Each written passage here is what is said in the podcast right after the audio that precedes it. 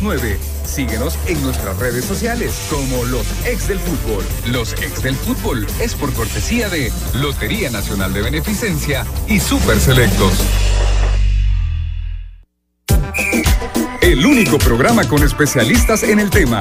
Entérate de los resultados y análisis más completos de nuestra liga. Esto es Los Ex del Fútbol. Muy buenas tardes amigos, estamos arrancando con los ex del fútbol, son las 11 de la mañana con 59 minutos. Qué puntuales, de verdad, qué puntuales. Ada Hernández le saluda, ahora me he robado el programa. me, lo he robado. Te das cuenta que siempre que está linda comenzamos tarde. Voy a estar y nos regalan más tiempo que en la radio. Por, algo será. bueno, arrancamos dándole la bienvenida a Lisandro Paul. ¿Qué tal? Bastante identificado. identificado como siempre. Gracias, Ada. Aquí contento de que estés compartiendo con nosotros. Hay que explicarle a a la radio escucha que, que, Linda no pudo venir hoy, entonces Ada está ahí gentilmente acompañándonos este, para este programa. Así es, los voy a estar acompañando ahora. Linda regresa mañana. Pero bueno, mientras tanto, darle la bienvenida también a Manuel Salazar. Manuel, ¿qué tal? Bueno, nombre y apellido nos está saludando. Feliz por el FIRPO el fin de semana. por el FIRPO. Yo sé que tú sos más de equipo de Occidente, Ada. Qué bueno que, está. ¿Y eso por algo en especial? ya, ya, más o menos nos ha platicado porque es oriunda de por allá. Entonces, bueno, pero yo creo que ante, ante la ausencia de nuestra linda Cruz, a nadie le molesta tampoco que Ada nos esté ah. acompañando. De verdad que bienvenida y, y gracias por por estar con nosotros y hablando de algo que sabemos que te encanta, que es el fútbol y el fútbol nacional. Así es que contestando a tu pregunta, feliz por el fin de semana en general, principalmente porque Firpo sumó su segunda victoria. Exactamente, y también mucha polémica arbitral y por eso no puede faltar con nosotros el profesor Elmer Bonía, que ya está y lo veo listo con todos los apuntes porque hay mucho que recortar de ese fin de semana. Hola, eh, Ada, un gusto que nos acompañes, Manuel, Lisandro, a los radioescuchas que están atentos ahí.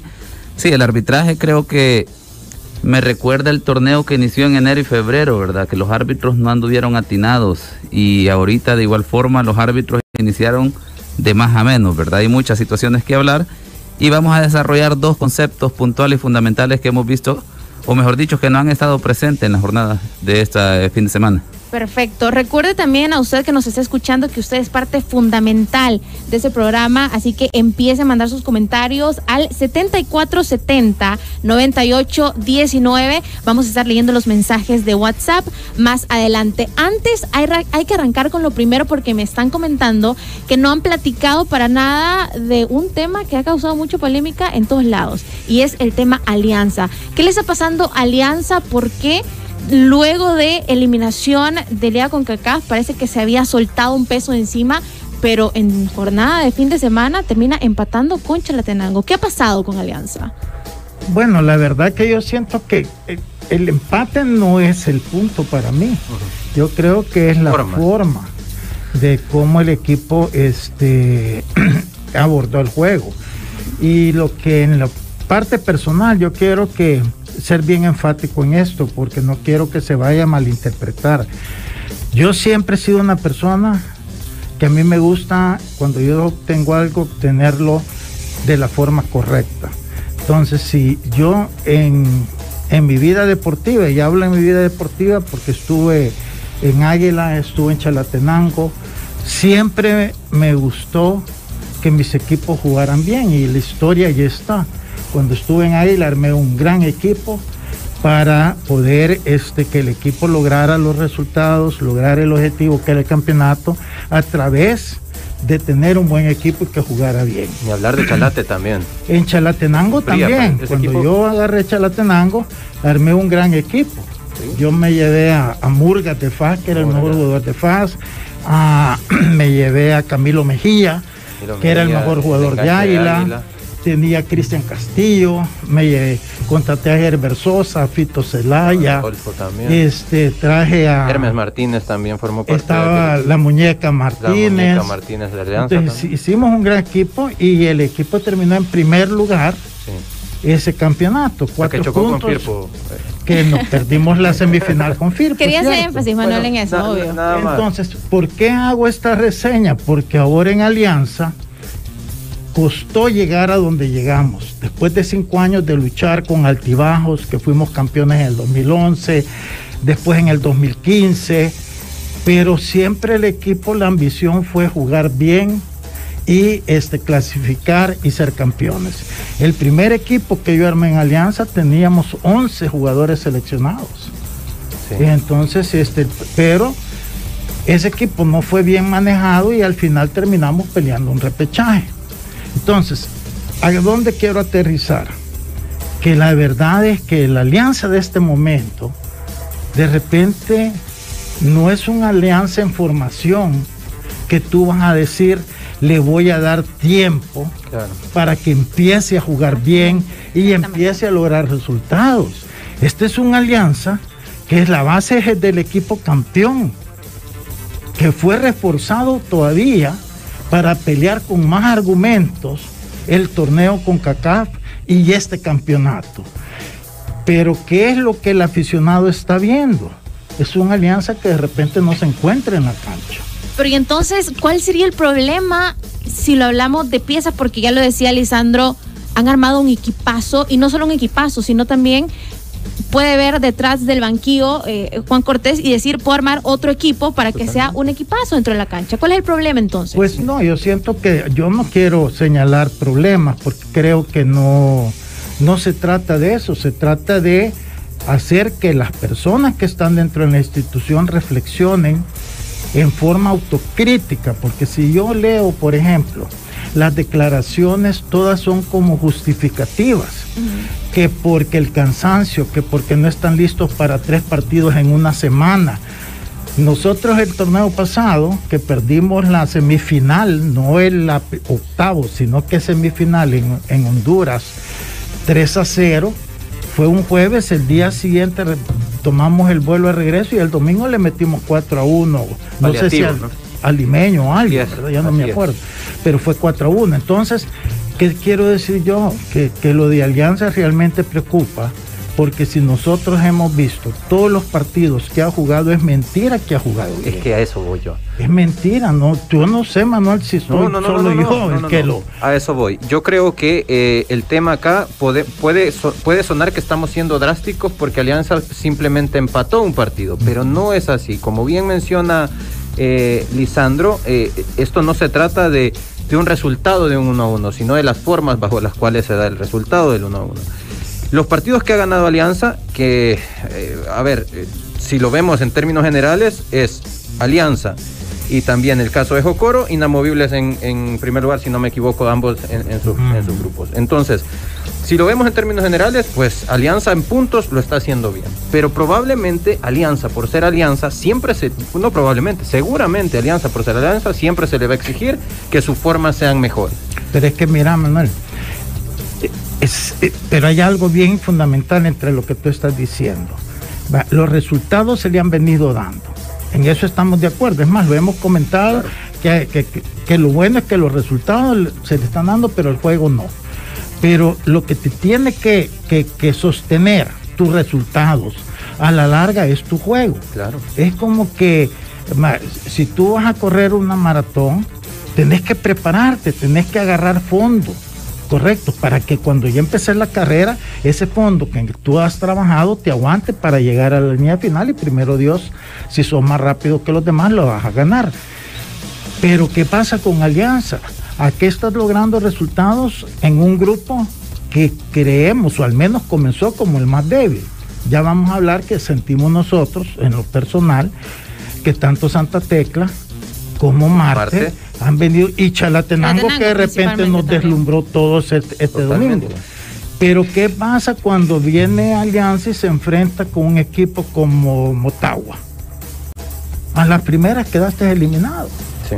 Correcto. Pero, pero yo les hago la pregunta. ¿Qué ha cambiado entonces de la alianza del torneo pasado a esta alianza? Porque los cambios no han sido tan significativos, hay que decirlo. Existe una columna vertebral que se ha mantenido. Ha sido para mejorar. Si tú te das cuenta, es la misma base del equipo titular. Quizás el único que no está es Seren, que se, que se fue. Exacto. Pero de ahí nadie. Pero César Flores, por ejemplo, no lo había estado hecho haciendo para nada mal. Pero ahora les tengo una pregunta y va precisamente para este partido. Ezequiel Rivas hizo destrozos.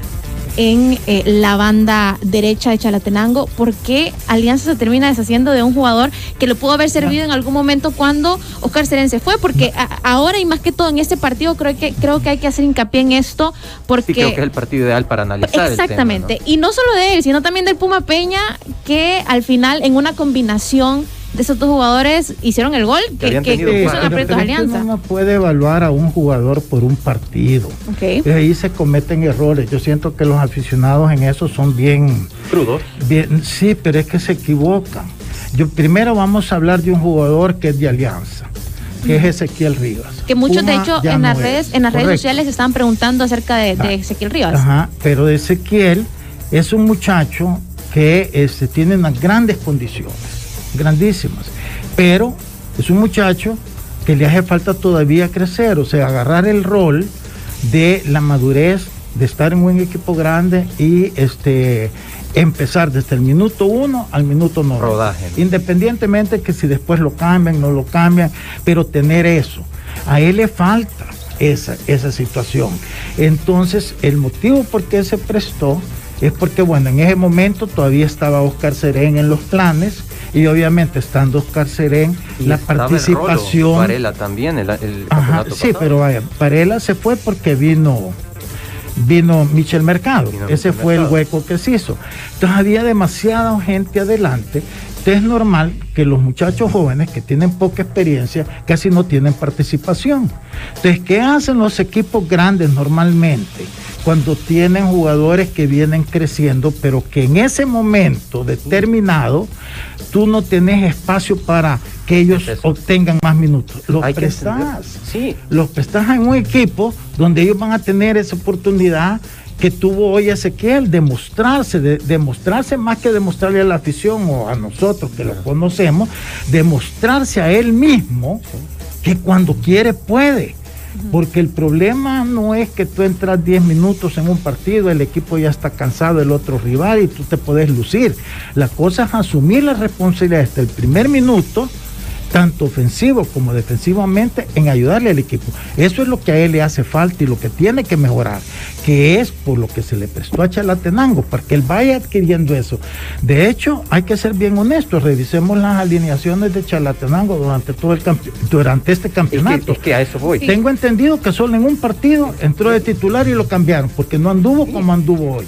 Exacto. Hoy anduvo porque era su motivación, era quería demostrar pero es que no se trata de demostrar algo que ya sabemos, se trata de la madurez. Para eso que demostró lo hago en todos los partidos. Y, lo importante no solo en el partido contra Alianza, sino que en el partido contra Santa Tecla, en el partido contra Marte. Eso es lo que él tiene que demostrar. Por ese motivo se prestó para que él agarre eso. No sé si, si, tiene, tiene todo el sentido además, porque está en un chalatenango con un profesor eh, Ramón eh, que es muy formador y que él también va a lograr encontrar ese aspecto de un joven que me parece también que, que la persona que lo tenga le puede cambiar el chip. Manuel, ¿tenías algo que decir? lo que pasa es que para mí Ezequiel, eh, desde poniéndome en los zapatos de Ezequiel, no ha contado con la suerte necesaria. A ver, entendamos el contexto bajo el cual Alianza toma la decisión de prestarlo. Cuando Alianza toma la decisión de prestarlo, su posición como extremo derecho era ocupada por Oscar Serén y el sustituto era el Rolo Varela, un extranjero que había venido para pelear minutos. La tercera opción era Ezequiel Rivas. Entonces, probablemente la, gente, la afición, analiza con el, eh, o, alguien analiza con el periódico de lunes diciendo, hey, este muchacho nos podría servir, pero entendamos por qué se presta. Luego va a Chalate y llega a Chalate a pelear puesto, a pelear lugar con Jairo Enríquez, que había sido gran figura de Chalatenango el torneo pasado, y comienza a disputar minutos con él. Hoy es el primer partido en el cual juegan ambos. Y a Jairo Enríquez le toca jugar como lateral por derecha y a Ezequiel Rivas le toca jugar como extremo por derecha. Creo que en este momento, en este momento de alianza, eh, ahora cuando no se cuenta ni con Oscar Serén ni con el Rolo Varela, probablemente ahora sí es fácil analizar como que, ay, sí, hoy sí Ezequiel Rivas podría formar parte, pero son contextos diferentes, son momentos diferentes. Mira, en aquel momento era en Alianza le pasó lo mismo con este Quique Contreras. Quique Contreras es un muchacho talentosísimo que tiene unas grandes condiciones. Entonces nosotros lo tuvimos, pero, pero le, eran muchos altibajos, porque pasa eso con los jóvenes Lo prestamos, lo habíamos prestado, bueno, anduvo en varios equipos, hasta hoy que fue al Once Deportivo y que de repente todo el mundo se dio cuenta de la calidad que tiene y él se encontró en ese equipo. Pero ya hoy él encontrado, es más fácil que él venga a la alianza ya sabiendo las experiencias que pasó y el potencial que tiene entonces que lo venga a dar al equipo. Y, se, y, se, trajo de regreso. Entonces el mismo proceso con Ezequiel.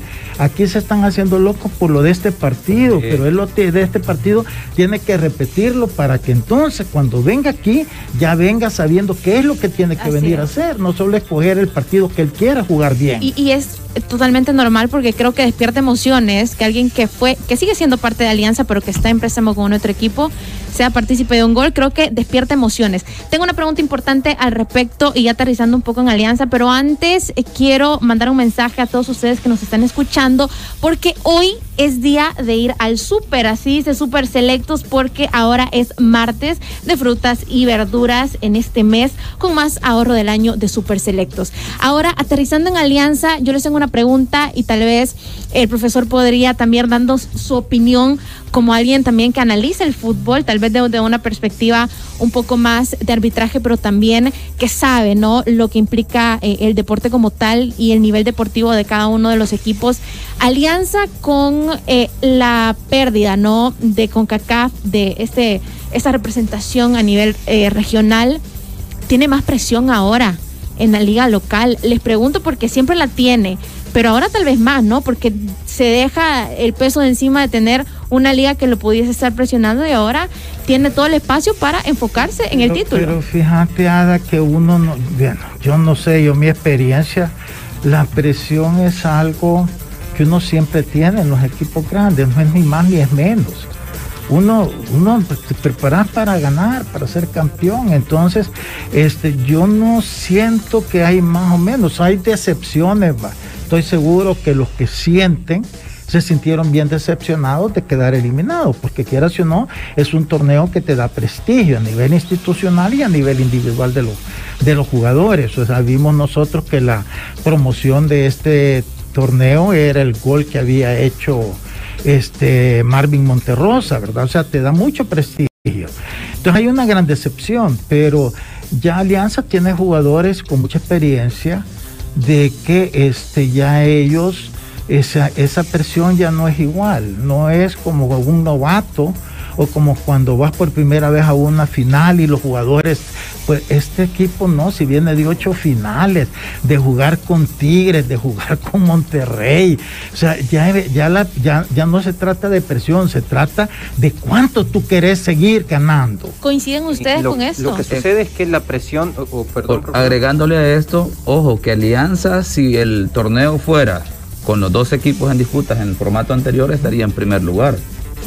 Y yo creo que en Alianza, a pesar de las variantes que se ha hablado, que ha tenido jugadores indispuestos y por diferentes circunstancias, lo que en Alianza se está discutiendo es la forma, definitivamente. Así es. Es una alianza que ya tiene acostumbrada a la afición a, jugar, a ganar y a gustar precisamente. Y eso es lo que nos está viendo. Y obviamente eso genera en la afición en todos los que ven a la alianza, digamos, un cuestionamiento que qué está pasando, porque siempre se ha discutido que alianza tiene dos equipos para que sean titulares, jugadores que posiblemente en otro equipo serían titular indiscutiblemente, que se supone en este momento no debería de generar una variante en la forma que Alianza juega, que es lo que nos está viendo puntualmente. Exactamente. Manuel. Sí, se ha dicho, se ha dicho muchas veces que eh, Alianza es siempre el, ahorita el candidato a, llevarse el torneo, que tiene la mejor plantilla, que tiene la mejor once titular y que el segundo mejor once titular es la banca de Alianza.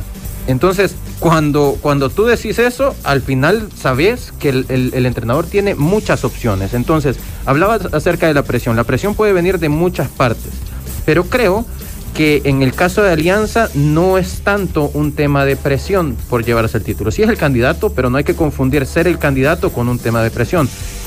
Hablamos de presión, yo creo que el tema presión lo tiene más, eh, está más en el lado de Occidente. En la presión que no viene nada más por el, equipo que ha, armado FAS, eh, sino también por todos los años, todo el bagaje y todo lo que la afición le reclama al equipo. Yo creo que Eso sí es presión. pero pero FAS ha aguantado 11 años, puede aguantar 12. Alianza. no, lo, pongo así, lo pongo en perspectiva porque Alianza. No, los cachorritos. No, no, no, lo pongo en perspectiva porque, por otro lado, Alianza armado dos equipos, no solo uno. armado dos equipos para ganar y no solo para disputar la liga local para disputar un torneo con CACAF, que ya lo eliminaron y ahora solo queda el premio que aparentemente lo vamos a poner así de consuelo. Sí, pero la presión para mí en todo caso es para, para el técnico, para Juan Cortés, que es un técnico joven que no ha tenido estas experiencias, estas vivencias, y de repente... ¿Le quedó grande con CACAF a Juan pues Cortés? yo no, yo no diría que le quedó grande, es que primero no se trata de que te quede grande o no te quede grande, siempre las primeras experiencias cuestan.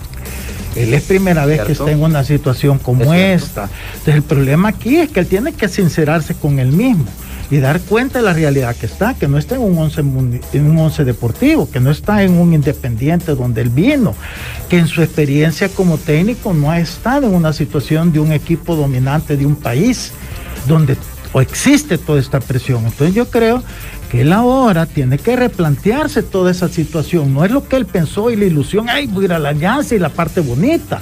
Ahora está viviendo ya la otra parte de la página. Entonces él tiene que replantearse muchas cosas porque al final el funcionamiento de un equipo está en las manos del técnico más que de cualquier otra persona. Y qué importante eso, Lisandro, porque Alianza parecía un equipo que se manejaba solo por las piezas que tenía en cada una de sus líneas, por el recambio pero ahora nos damos cuenta que es un equipo que necesita un líder y que en esa ocasión tendría que ser Juan Cortés. Pero bueno, vamos a darle paso a la sección Los genios del fútbol, porque también, los genios de la tribuna, porque también ellos tienen mucho que decir.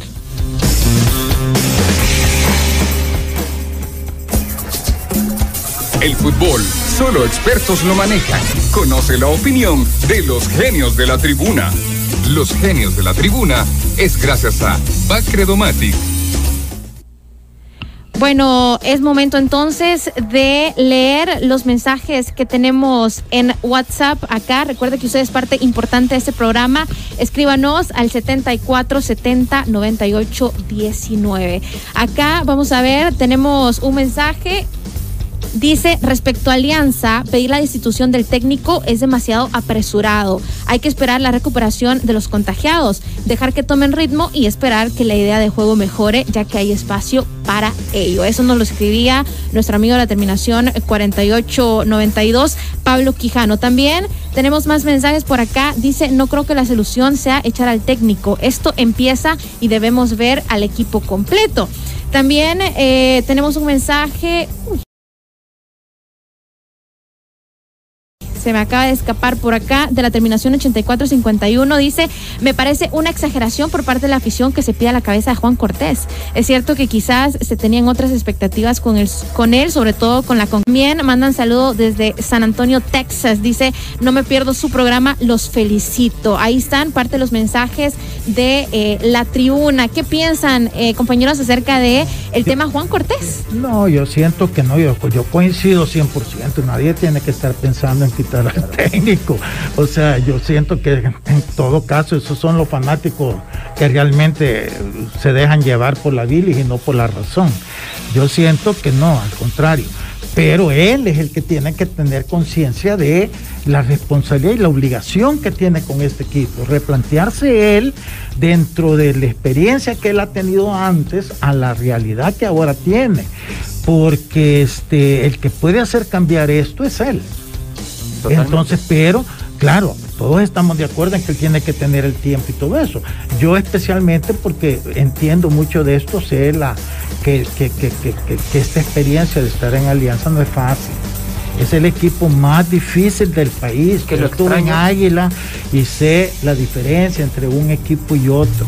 Estar en alianza es otra cosa. Las presiones, si no las sabes manejar, te come.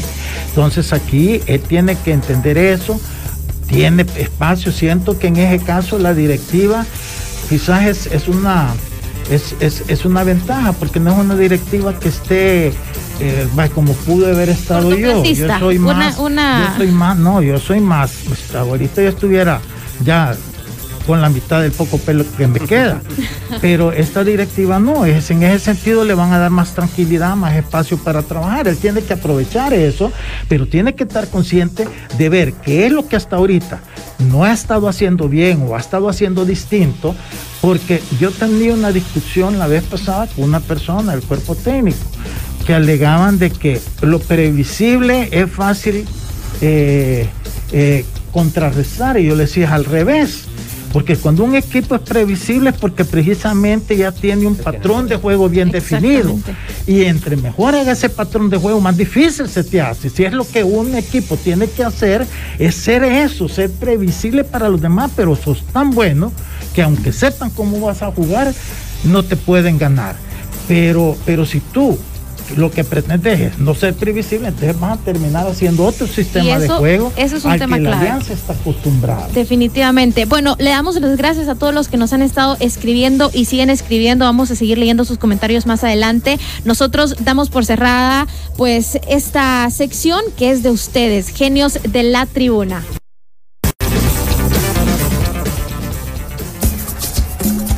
El fútbol, solo expertos lo manejan. Conoce la opinión de los genios de la tribuna. Los genios de la tribuna fue gracias a Bacredomatic.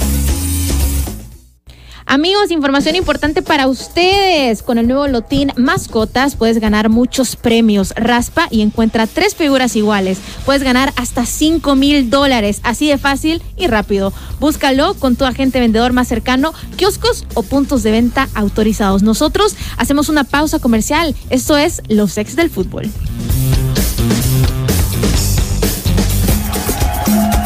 Los ex del fútbol. Regresamos.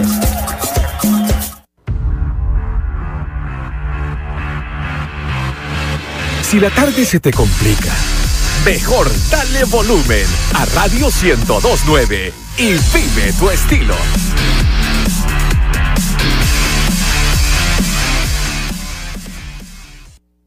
Ah, cuando la vi lo supe de inmediato. Tenía que ser mía. Supe que cambiaría mi vida. Gracias a ella, la compra de mi vida. Gracias a mi cafetera nueva, tengo mi nuevo apartamento. Ahora cualquier compra puede ser la compra de tu vida. Todas tus compras con tus tarjetas de crédito o débito Back Credomatic te pueden hacer ganar un apartamento en el increíble condominio Altea. Mientras más la utilizas, más oportunidades tienes de ganar. Ahora cualquier compra puede ser la compra de tu vida con Back Credomatic. Consulta condiciones en backcredomatic.com.sb. Tu lotería regresó para cumplir tus sueños. Es momento de volver a disfrutar cada instante, de sentirte como nunca antes, volver a probar suerte y ayudar a miles de salvadoreños, de llenarte de alegría y emocionarte de nuevo. Canta, ríe, celebra, haz realidad todo lo que deseas, porque es momento que volvamos a jugar lotería. Lotería Nacional de Beneficencia. Nunca voy a olvidar aquel momento cuando lo vi en el supermercado esa noche. Me acerqué y me cambió la vida. Me dio hasta un apartamento nuevo. Siempre voy a amar a mi cesto de ropa sucia, la compra de mi vida.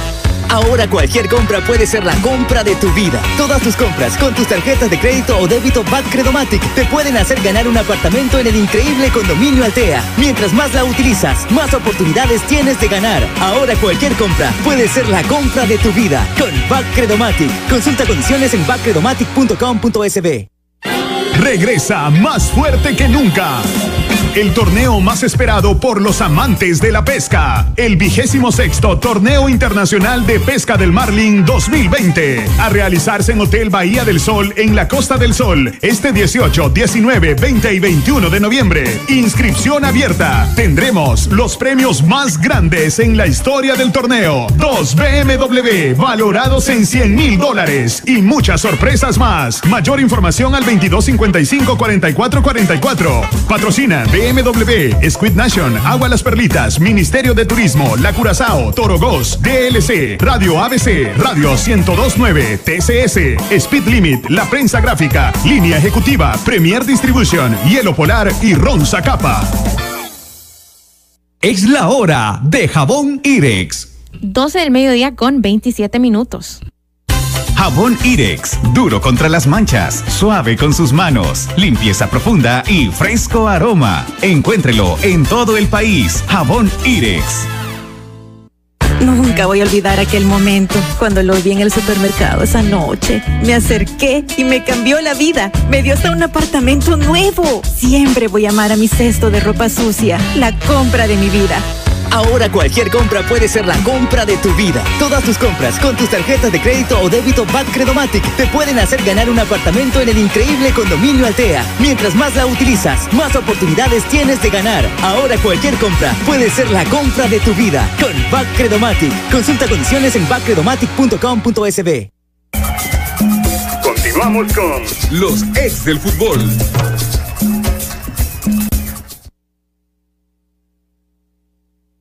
Ni roja ni amarilla, es lo que Elmer diga. La cápsula arbitral. La cápsula arbitral es gracias a CISA.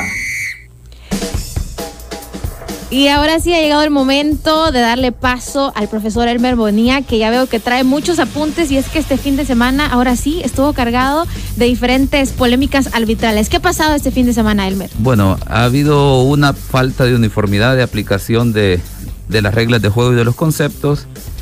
Y a pesar que hay muchas situaciones, lo vamos a resumir en dos conceptos que, que no se están viendo y que lo encontramos en la página 12 y 13 en la introducción de las reglas de juego, que está en el preámbulo. Y aquí los árbitros, jugadores, entrenadores, todo el público en general tiene que entender que el preámbulo de las reglas de juego no es un complemento para terminar el librito, ¿verdad? Y que ya lo empastamos y listo, que lo tengan los árbitros o en formato digital. Verdaderamente el preámbulo de las reglas de juego son conceptos, ideas, principios, valores que el legislador establece para que posteriormente esas 17 reglas de juego se apliquen precisamente bajo esos conceptos.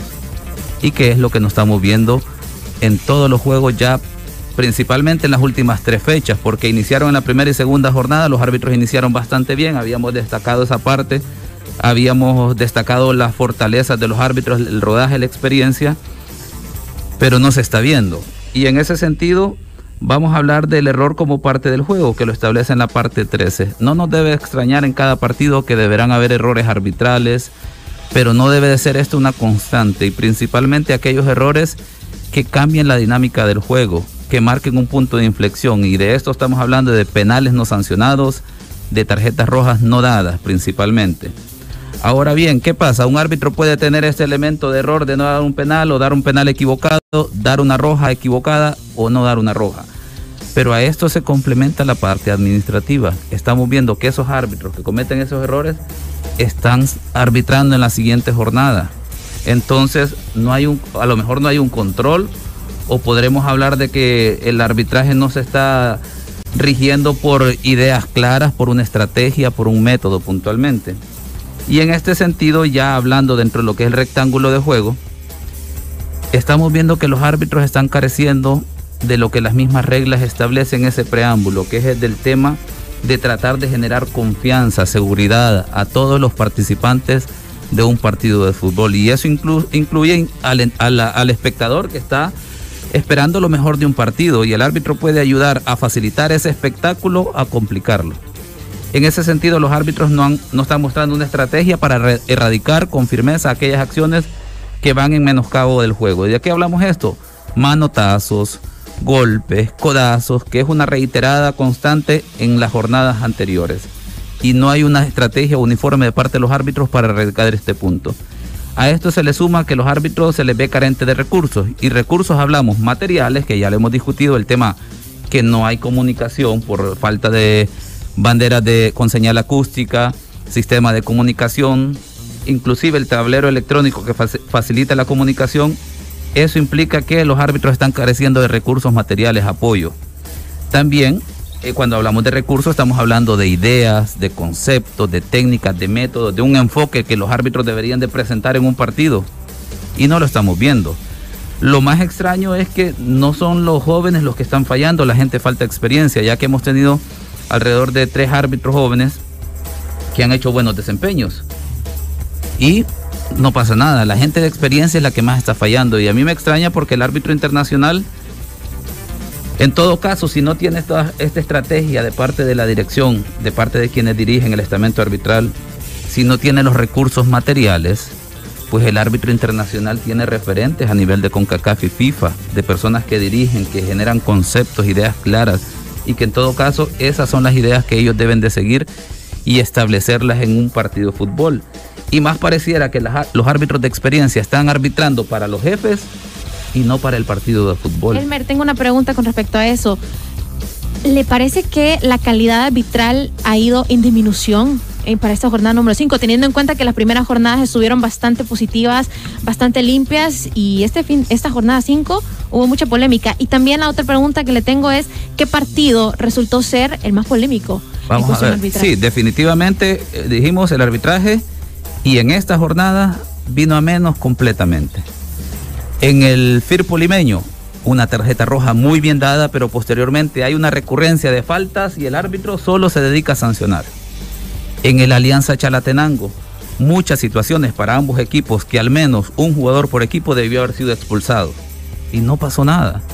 Y para complementar, el partido, como decías, el Santa Tecla Atlético Marte, una en un momento, en menos de un minuto, hay cuatro situaciones. Mano del atacante, mano del defensor, un golpe de parte del equipo atacante, una patada por el equipo adversario, Marte en este caso, y hasta la cuarta acción viene a reaccionar el árbitro. Posterior tenés una mano clara del defensor, que el árbitro todavía hace el gesto de decir, no, la mano está en una posición normal y el jugador claramente se ve que se agacha para tratar de evitar que el balón pase y posteriormente una situación de oportunidad manifiesta de gol que debió haber sido tiro libre directo, que sí lo sancionó, y tarjeta roja. Entonces, ya uno aquí dice, ¿qué pasa con los árbitros? ¿A qué están arbitrando? Pero, mira, Elmer, disculpa la, que me meta aquí, pero yo no sé qué tanto realmente, porque uno tiende a culpar al árbitro, porque es el que está allí, ¿verdad? Pero ¿qué pasa de, con los encargados? ¿Qué pasa con la comisión de árbitros? Yo te voy a decir algo, yo con todo respeto, yo no tengo nada en contra de como Joaquín Waldo Polillo, ese. El presidente es Emerson Ábalos pero y el vicepresidente Waldo Polillo. Pero ¿por qué él, Emerson Ábalos, si él nunca ha sido árbitro, ni tan siquiera ha sido directivo de primera división, para decir que está involucrado en evaluar o, criticar o que eh, árbitros de primera división. Si él no, ni idea tiene, estoy seguro que en todo caso, como aficionado, irá a ver algún partido de vez en cuando, porque tengo entendido que ellos ni, a eso van. Este, y tienen a Joaquín Waldo Polillo, que, es una persona ya demasiado mayor. No, yo, por lo poco que lo he visto últimamente, no tiene el carácter ni el temperamento para manejar un estamento tan importante como el arbitraje.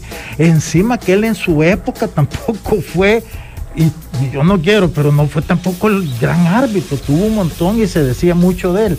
Entonces, ¿quién ve la parte de decir, hey, pongamos gente que realmente hagan las evaluaciones como corresponden después de cada jornada, que agarren a los árbitros, que les den esa también esa parte psicológica, porque el árbitro sí la necesita, porque el, árbitro es como un juez.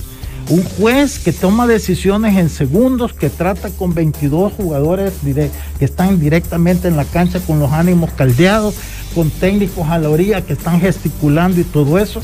Se necesita una preparación no solamente eh, este de, técnica, sino que también emocional para saber manejar todo eso, porque si no es cuando empiezan a cometer ese tipo de errores. ¿Le parece, Elmer, que es un tema emocional también el que llega a sesgar un poco el tema arbitral dentro de la cancha, al menos esta jornada? Sí, es que aquí se han tocado elementos importantes, más allá, como decía Lisandro, que si el árbitro, responsabilicemos al árbitro de turno en cada partido, va más allá porque no estamos viendo de que el árbitro, el árbitro con mejor rendimiento, el que esté, es el que esté apareciendo.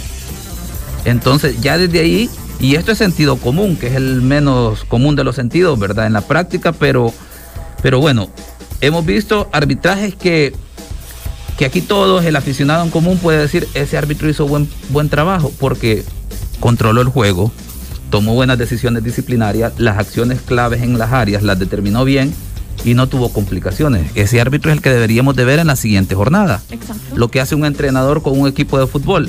El lateral derecho, el lateral izquierdo le funcionó pues lo mantiene. Le falló, pues hace sustituciones. En el siguiente partido es otro el que sale de titular.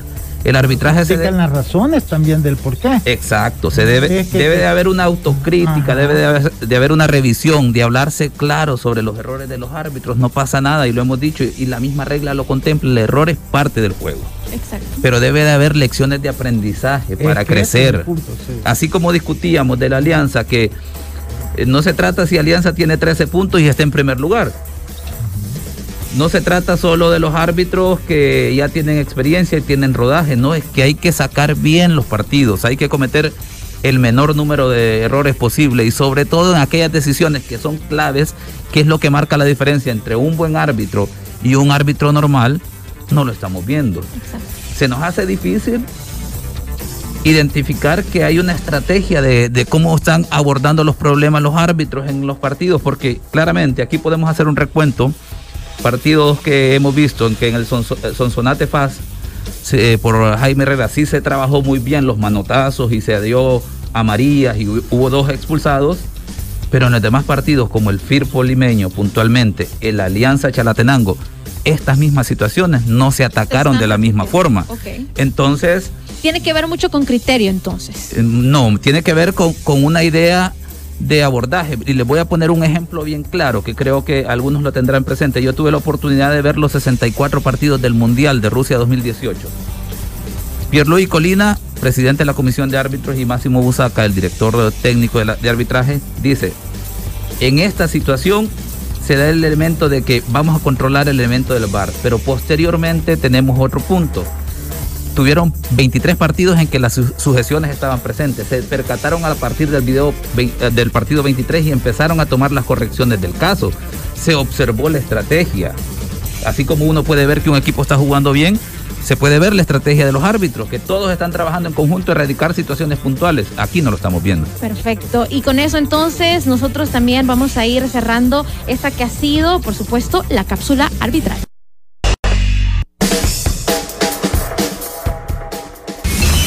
La cápsula arbitral fue gracias a CISA. CISA Auto. CISA Auto por kilómetro, el seguro que pagas con base en los kilómetros que recorres. Adquiérelo exclusivamente en CISAGO, disponible en Play Store y App Store o contacta a tu asesor de seguros.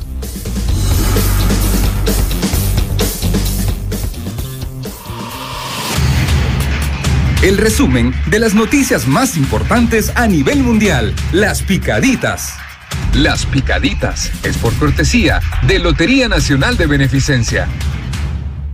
Bueno amigos, y es momento de revisar qué es lo que está pasando en el mundo internacional. Déjenme contarles que después de lo del City, Varane es una sombra de sí mismo. Eso fue lo que dijo el agente de Benzema, Rafael Varane, compatriota de Karim Benzema, marcó un gol en propia puerta ante el Valencia. El seleccionador francés Didier Deschamps ha querido salir en defensa del central y en rueda de prensa dijo, todos pueden tener un mal partido, pero en otros partidos juegan su mejor nivel. Tienen que jugar cada tres días. Su equipo perdió, es el defensor eh, conseguido goles. Puede tener responsabilidad en algún gol, pero se lo, sé lo que Rafael Barán es capaz de hacer.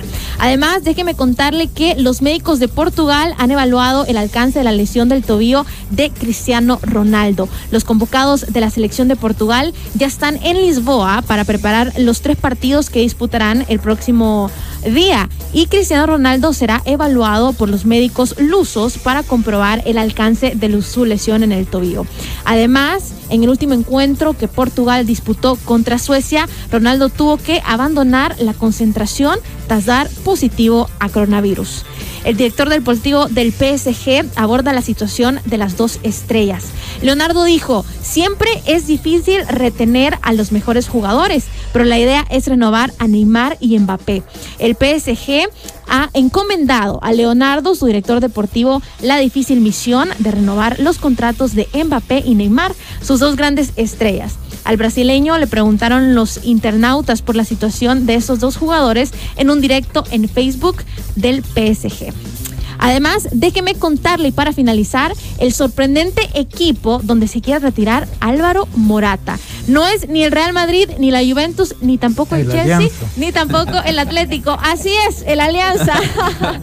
A ver, el madrileño sueña con retirarse en el Getafe, club en el que militó cuando era un juvenil y abandonó la disciplina del cuadro colchonero. Me gustaría que la última camiseta que vestir sería la del Getafe. Tengo muy buena relación con el presidente y con la gente de ahí. Las picaditas fue por cortesía de Lotería Nacional de Beneficencia. Amigos, déjenme contarles que compra carro nuevo con Back Credomatic. Paga hoy el 50% de la prima y en febrero la otra. Solicita más al WhatsApp a 7170 42 22. Las restricciones aplican.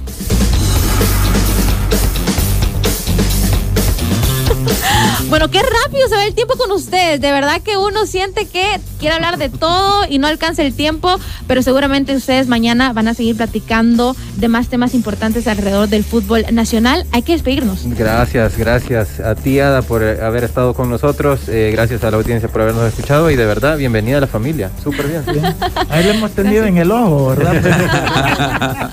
Pa- pasé la prueba, tarjeta roja, amarilla o me fui limpia. Se le olvidaron, de se le juego, olvidaron. como se diría en fútbol y lo que se debería aplicar. Y vamos a aprovechar que mañana vamos a desarrollar algunos conceptos en la cápsula arbitral, por ejemplo, de lo que se aplica a nivel de FIFA y con CACAF, cómo entender un juego, cómo manejarlo por parte de los árbitros que no lo estamos viendo. Ojalá lo escuchen para que lo apliquen el viernes y el fin de semana que habrá jornada. Yo quiero que en algún momento escuchar que aplique también el tema en el, en el tema arbitral esto de las concesiones, ¿no? Que eh, es un tema polémico aquí en, en el Redondo Nacional. Pero bueno, tenemos que irnos. Gracias por, por acompañarnos. Esto fue Los Sex del Fútbol.